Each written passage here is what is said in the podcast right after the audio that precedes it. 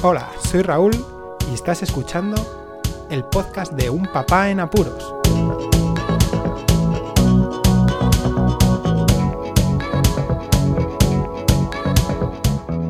Hola, pues escuchas. Llega el cumpleaños de mi hijo mayor y me ha dado por comparar los cumpleaños que teníamos nosotros con los cumpleaños que existen ahora. En mi época recuerdo que los cumpleaños eh, se basaban en la familia principalmente, esperando a que llegara el fin de semana siguiente o el anterior, dependiendo del mayor número de familiares que pudiéramos reunirnos, en el que hacíamos una macrofiesta con todos los primos, tíos, abuelos, en el que los sándwiches de todo tipo iban para allá y para acá con las patatas fritas, cortezas, gominolas, bebidas carbonatadas de sabores y azucaradas, a no más no poder. En aquella época no había nada light, o casi no lo había. Y, luego pasábamos toda la tarde jugando a todo tipo de juegos, ya sea en la casa o en los patios de alrededor de la casa donde lo celebrásemos. Con los amigos del cole, pues yo recuerdo, creo que era más de más de mayor, cuando ya los padres nos dejaban ir a casa de los amigos y donde hacíamos la típica fiesta muy recogida con cuatro o cinco amigos, donde había también los sándwiches típicos, las bebidas de rigor, la tarta final, donde nos entregamos algunos detallitos y después estábamos un rato en casa y luego solíamos bajar a la calle o a alguna plaza de al lado donde podíamos jugar al balón, al pilla-pilla o con otros chavales que hubiera, que hubiera en el momento. Recuerdo también que ya siendo un poquito más mayor, con 7-8 años, al menos llevábamos eh, algunas bolsas de, de, gominolas o unos cucuruchos de estos que se hacían también a veces para repartir entre los amigos de clase. Luego se redujo un poco el tema porque yo creo que se descontrolaba, que había mucha chuchería y a lo mejor en muchos días seguidos y dejaban solamente entregar uno o dos caramelos a cada niño en cada clase. Se puso de moda, en mi época, llevar los sugus. Una bolsa de sugus, lo repartías entre los compañeros de clase y ya estábamos todos contentos. Los niños lo compartíamos ese día, nuestro cumpleaños, con todos los de la clase. Y luego ya teníamos pues eh, la fiesta con la familia y los regalos correspondientes. Pero yo no me acuerdo mucho de los regalos, me acuerdo de eso, del ambiente de familia, de jugar y de jugar y de jugar. Pues os cuento lo que sucede actualmente.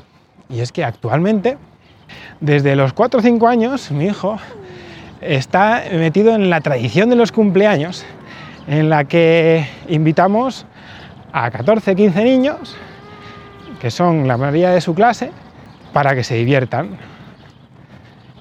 Como también incide en que en nuestro caso la familia la tenemos muy lejos, están a 700, 800 kilómetros de distancia, pues no podemos invitar a la familia a los cumpleaños. Antes sí, a los primeros cumpleaños que, que, celebrábamos y que estaba la familia, pero luego pues la distancia es lo que tiene y lo celebramos con los amiguetes y los padres de los amigos, que son unos tíos, unas tías súper majas y, nos encanta. Pero sí es verdad que el sistema de celebración de cumpleaños es distinto de nuestra época. Ahora lo que se hace a los niños es llevarles a todos juntitos a un centro donde puedan estar divirtiéndose su rato, dos horas, dos horas y media, en el que hay un pack que pagas donde está incluida la comida, la tarta y un detalle para el niño, para, para sobre todo de propaganda del propio lugar. A modo de detalle, vamos. Esa es la forma más sencilla, en la que, pues eso, es un lugar, suelen ser de bolas, hinchables, colchonetas, con animación, todo en un mismo recinto, donde además suele haber un bar o, el mismo recinto tiene una cafetería donde pueden estar los padres y así pues sin problema y sin preocupaciones. Incluso a veces lo que se hace también es alquilar el servicio de un bar, el cual dispone de la posibilidad de alquilar un hinchable o algo referente a juegos para que estén los niños y luego, pues los padres tenemos la opción de contratar todo lo que es la comida y bebida, etcétera, al bar o llevar algunas cosas como por ejemplo la tarta o las chuches o decoración, si el bar permite que decores el lugar y pasar allí la tarde con todos los amigos y los que se quiera invitar en, en ese momento. Otro tipo de celebración que también se lleva mucho es en vez de hacerlo en un lugar, un recinto, pues se hace en la calle, en la calle, en la calle donde esté la casa de la cumpleañera o cumpleañero, y allí pues se puede cortar pidiendo permiso al ayuntamiento, esa zona de la calle, vamos a ver, tampoco vamos a poner una calle principal, pero sí una calle donde se pueda acceder por un lugar u otro y sobre todo pues eso, en zonas urbanizadas, pero muy de viviendas y que no hay mucho, mucho tráfico. Donde se puede a lo mejor alquilar también un hinchable para que los chavales se tiren por él. Y luego siempre suele haber un animador, animadora, que se contrata para que esté dos horas pues, eh, animando el cotarro, haciendo juegos, pintando la cara, etc. Eso también se puede hacer aquí, donde nosotros vivimos, en los parques, donde solicitas un permiso al ayuntamiento y con ese permiso te dejan celebrar el cumpleaños allí, llevando tú toda la parafernalia de bocatas, bebidas, etcétera. Incluso contratas una animadora, un animador, igualmente, para que estemos, incluso los padres nos meten dentro de los juegos, estemos todos jugando y, divirtiéndonos. Se pueden hacer incluso juegos acuáticos aquí, donde vivimos nosotros, en el sur de España hace mucho calor durante nueve meses y suelen celebrarse muchos cumpleaños a partir de abril, eh, mayo. Bueno, pues eh, se agradecen los juegos de agua, por ejemplo. ¿Qué sucede? Si os dais cuenta, los cumpleaños, pues dependiendo de, de dónde, invitarán a unos niños u otros, o más o menos. Pero generalmente unos 13, 14, 15 niños van a estar siempre en todos los cumpleaños. Si se celebran en las casas, en las calles de las casas o también en, los parques suele haber más gente, entonces aprovecha también para que esté la familia o allegados o amigos de los padres con sus hijos y estén todos ahí. Pero si lo que se utilizan son centros lúdicos, como el que he comentado antes, suelen estar los de clase en la mayoría de las ocasiones y si a lo mejor pilla cerca del fin de semana o, da la casualidad, pues también se invitan a, la, familia, a los niños y suele haber familia con niños de las edades eh, eh, circundantes a las que tienen los cumpleañeros. Sin embargo, os podéis echar una idea, ¿no? En aquella época nuestra yo recuerdo a lo mejor recibir cuatro, cinco seis regalos, una cosa así. En esta un detalle va a ir por cada niño, a no ser de que los padres se junten y prefieran hacer un regalo grande. Que eso suele ser a ciertas edades un poco mayores, donde los chavales pues tienen ciertos requerimientos como, y, aptitudes ya, como a lo mejor montar en bici o en patinete, o no sé.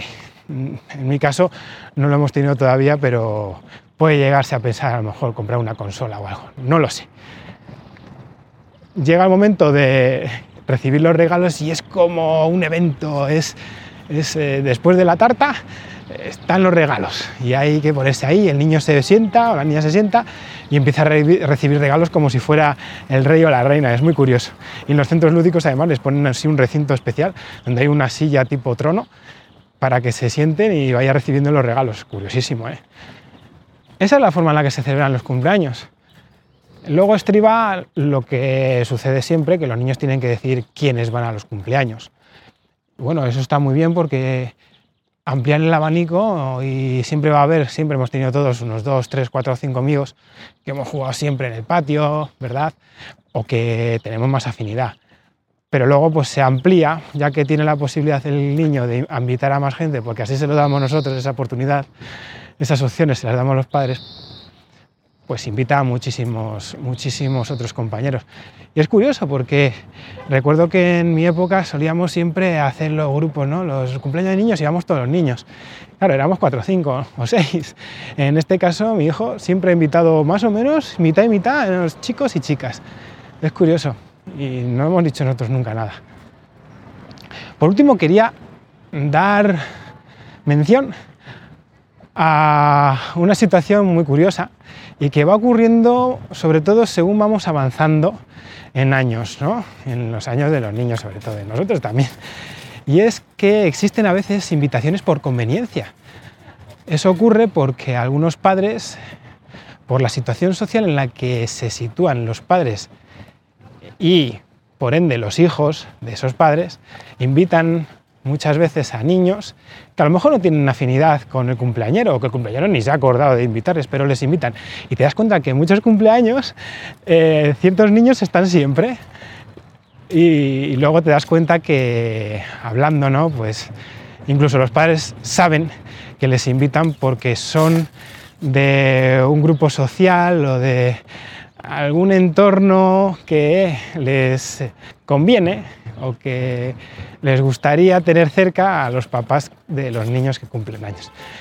Yo solo quiero decir una cosa, papá, mamá, que el grupo social lo debe decidir vuestro hijo, no vosotros. Nada más, dejad todos los comentarios que queráis y compartid el podcast por todas las redes sociales. Como os digo siempre, muchísimas gracias por escucharme. Un saludo y hasta luego. Podéis contactar con un papá en apuros mediante el correo electrónico abierto las 24 horas del día, unpapaenapuros@rauldelapuente.com. También podéis seguir las cuentas de Twitter y Facebook oficiales, arroba unpapaenapuros. Estamos en todas las plataformas de podcasting y para que incluyáis el programa en vuestro gestor de podcast favorito podéis utilizar la dirección corta bit.ly barra un en apuros. Para que no os preocupéis, toda la información sobre el podcast se encuentra en unpapanapuros.rauldelapuente.com y también en las notas de cada episodio. Por cierto, no os olvidéis de dejar una reseña en iTunes, dar un me gusta en iBox y compartir cada episodio en las redes sociales. Así nuestro podcast será más visible y llegará a más gente. Muchas gracias, Poz Escuchas.